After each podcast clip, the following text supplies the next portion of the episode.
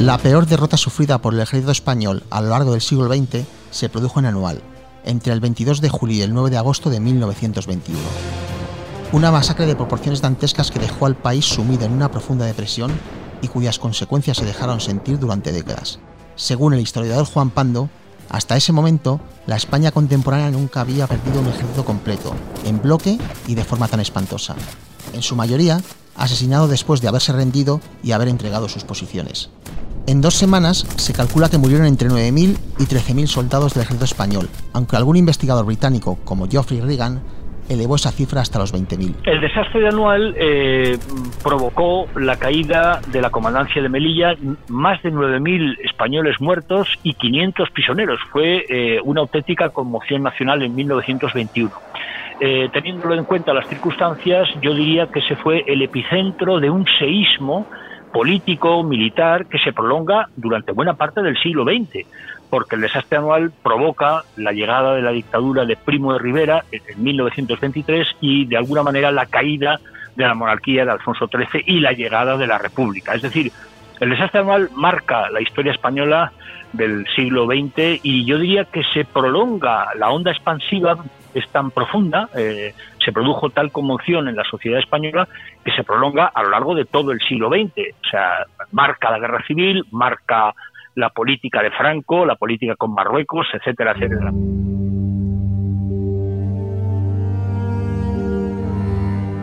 Muchos de los españoles murieron de sed en sus fortines, mientras eran asediados por los rifeños liderados por Abel Krim, un antiguo traductor marroquí que había estado al servicio de España. Otros españoles fallecieron tiroteados mientras intentaban huir en desbandada, y varios miles más fueron torturados después de entregarse en el fuerte del Monte Arruid, la mayoría acabó con las orejas, las narices y los testículos mutilados.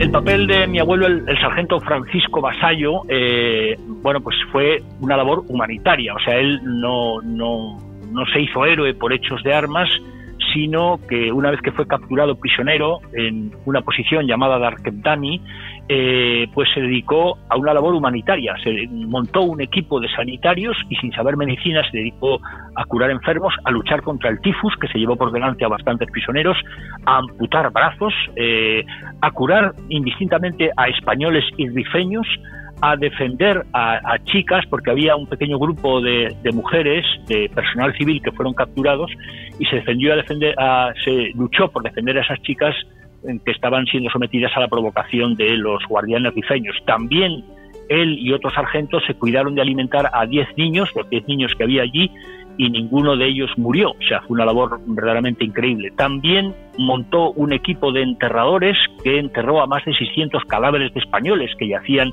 en aquellas eh, valles eh, de Anual, del Izumar, después de la derrota de Anual. El periodista Manuel Leguineche se refirió a este episodio como la peor guerra en el peor momento posible y en el peor sitio del mundo, una batalla de la que nadie quiso ir a hablar durante 75 años. De hecho, el gobierno de la restauración impidió que los medios de comunicación informaran sobre cualquier aspecto que tuviera que ver con aquel triste episodio. Pocos días después, podía leerse en ABC. El lector advertirá hoy una ausencia total de información sobre África. Se ha establecido la censura previa el régimen de la época, de Alfonso XIII, y, posteriormente los regímenes posteriores, pues sí que quisieron ocultar el desastre, porque era una vergüenza nacional en la que además estaban implicados altos militares y, políticos. Es muy significativo que cuando se produce el desastre, el general, el juez instructor, que el general Picasso, investiga los hechos en el famoso expediente Picasso, hace una instrucción muy rigurosa, consigue que se sienten en el banquillo una serie de jefes eh, militares y sin embargo ninguno de esos jefes acabó en prisión. ¿Por qué? Porque llegó una amnistía del rey Alfonso XIII, llegó la dictadura de Primo Rivera y se echó tierra sobre el asunto. No interesaba. Después, durante la República, tampoco se, se removió el tema demasiado. En la época de Franco solo interesaban las glorias de Marruecos, no las vergüenzas. Y se puede decir que el desastre anual ha sido un tema tabú también para los investigadores hasta comienzos del siglo XXI, que es cuando una serie de investigadores pues, han podido entrar a fondo en la verdad de lo que pasó allí. Escritores como Ramón J. Sender, testigo del desastre, contaron cómo las mujeres indígenas seguían a la retaguardia mora torturando y rematando a los españoles heridos. A muchos les arrancaron las muelas estando todavía vivos. A otros les abrieron el canal a golpe de gumía, la espada típica del Rif. Hoy pocos lo recuerdan, pero el episodio conmocionó a la sociedad española de la época que de mala gana había mandado a sus hijos a luchar a África. Sabían que estos estaban equipados con fusiles obsoletos y defectuosos, y que el calzado que les había proporcionado el ejército consistía en unas abarcas rudimentarias totalmente inadecuadas para moverse por aquel terreno accidentado. Poco se podía hacer, si es que alguna vez se pudo hacer algo. La visión de las familias en España, eh, de los familiares de los soldados, pues lógicamente era muy negativa. Es curioso porque había había una paradoja. La prensa de la época era muy patriótica, yo diría que patriotera también, y sensacionalista, y hablaba de las glorias de Marruecos, pero la realidad es que, eh, bueno, pues gran parte de la juventud española de la época se desangró en, Marruecos, ¿no? Eh, no hay que olvidar que para, para librarse de ir a África había que pagar dinero, de tal manera que el, grueso de los soldaditos que combatían en el RIF eran de origen humilde, ¿no? Esas familias quedan descabezadas cuando muchos de sus, de sus maridos o de sus hijos mueren en África o son hechos prisioneros. Eso provoca un malestar social muy grande y eso genera un caldo de cultivo social y político que va a estallar diez años más tarde con la llegada de la Segunda República. Una de las últimas posiciones en caer fue Igueriben, donde el comandante Julio Benítez y sus 400 hombres gastaron hasta la última gota de sangre en intentar resistir las embestidas de Abelkrim. Mientras esperaban los refuerzos del general Silvestre, sufrieron cuatro días de asedio, sin agua y con el parapeto rodeado de cadáveres. Silvestre asistía desesperado a la sangría que suponía cada intento de romper el cerco, pero era imposible. Una de las últimas noches, los rifeños se acercaron tanto a los españoles que podían escucharse los insultos que proferían a los oficiales y la oferta que les hicieron a los soldados. Si os rendís podréis volver ilesos a anual. Los españoles respondieron gritando vivas a España y disparando sus últimas balas. El comandante Benítez, en uno de sus últimos telegramas a sus jefes, aseguró: Los defensores de Igueriben mueren, pero no se rinden. Y así fue porque todos murieron. La decisión militar que más contribuyó a la derrota de Anual eh, fue sin duda tratar de acabar la guerra demasiado rápido. ¿no? El plan que se tenía era avanzar desde Melilla hasta Alucemas, que está al oeste, al oeste de Melilla, donde se encuentra el cuartel general de Abdelkrim, líder de la rebelión rifeña, y en ese avance es demasiado rápido, demasiado precipitado, está impulsado por el general Fernández Silvestre, que es un militar brillante, eh, héroe de Cuba y Filipinas, pero excesivamente impulsivo. ¿no? Entonces llega un momento en que llega hasta Anual, donde instala un gran campamento, y ahí se produce la sublevación. Yo creo que ese fue el principal error. También hay que sumar eh, que gran parte de los soldados, mm, digamos que eran peninsulares sin apenas instrucción, con un material militar eh, francamente malo.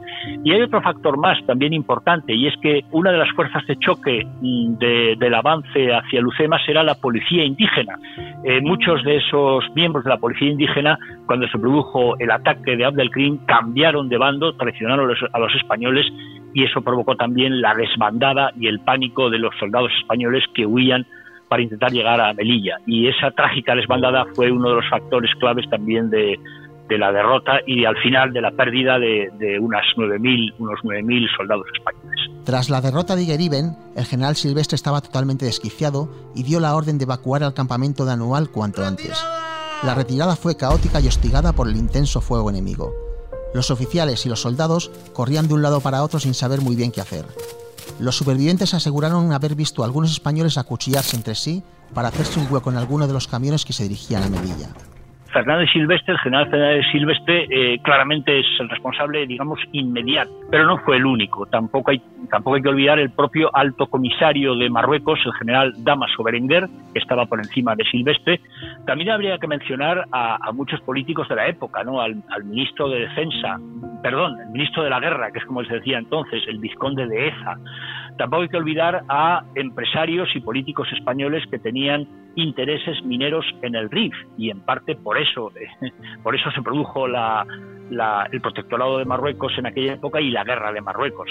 Incluso algunos autores, eso ya es un poco más controvertido, pero hay algunos autores que apuntan al mismísimo rey Alfonso XIII. Pero hubo eh, muchos actos de deshonor, muchos actos eh, de traición, de deslealtad entre políticos y militares y el conjunto de todo ello es lo que provoca el terrible desastre de Anual.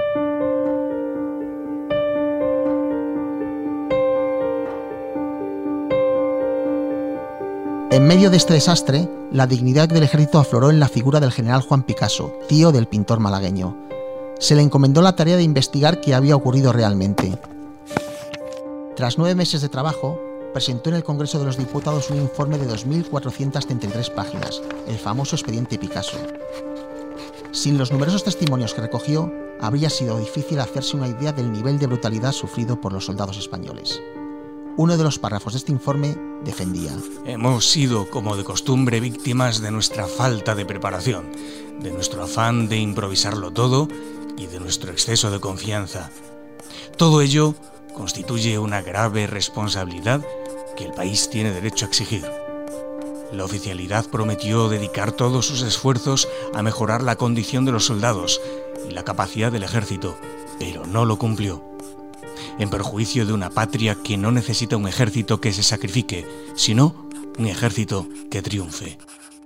Mi abuelo, el sargento Francisco Vasallo, eh, bueno, eh, vivió todo aquello eh, como un sufrimiento tremendo, así lo recordaba, o sea, no lo recordaba como una gloria, sino como un sufrimiento tremendo. Nosotros, los nietos del sargento, le preguntábamos a cuántos moros mataste cuando éramos pequeños, pero él de lo que se sentía orgulloso es de su labor humanitaria, de haber salvado niños, de haber curado a gente eh, y eso es lo que más le, gustaba. No hablaba demasiado de los eh, hechos deshonrosos, por ejemplo, el jefe de su posición, que era Darkep Dani, eh, pagó dinero a los rifeños para intentar salvarse, para intentar salvar a todos los españoles. Los rifeños no cumplieron el pacto y pasaron a cuchillo a 900 hombres. Mi abuelo, el sargento Francisco Basallo, fue uno de los pocos supervivientes. Entonces, claro, eso para él fue una desmoralización enorme y es un episodio del que él no quería hablar. Yo, de hecho, lo he investigado por mi cuenta porque eso él no lo contaba. Es una mezcla de orgullo por haber defendido a, gente, de, cariño por haber hecho amistades eh, pues, pues muy entrañables con compañeros suyos, con otros sargentos, algunos de ellos murieron en sus brazos y eso para él fue un recuerdo eh, increíble, eh, pero también el deseo de dejar atrás todo eso. Por eso, cuando fue rescatado como prisionero, fue recibido como un héroe, nombrado hijo predilecto de Córdoba, eh, pues a pesar de esas glorias y de esos honores, él decidió dejar el ejército y su figura, que era muy popular en los años 20, poco a poco se fue olvidando hasta que, bueno, cuando él falleció en Zaragoza a los 92 años, pues prácticamente nadie se acordaba de él, pero evidentemente había sido uno de los grandes héroes del desastre y él lo que, lo que recordaba, como digo, es el orgullo de haber defendido a españoles, de haber defendido a la patria, a pesar de su propia debilidad, a pesar de sus miedos y de las dudas, ¿no?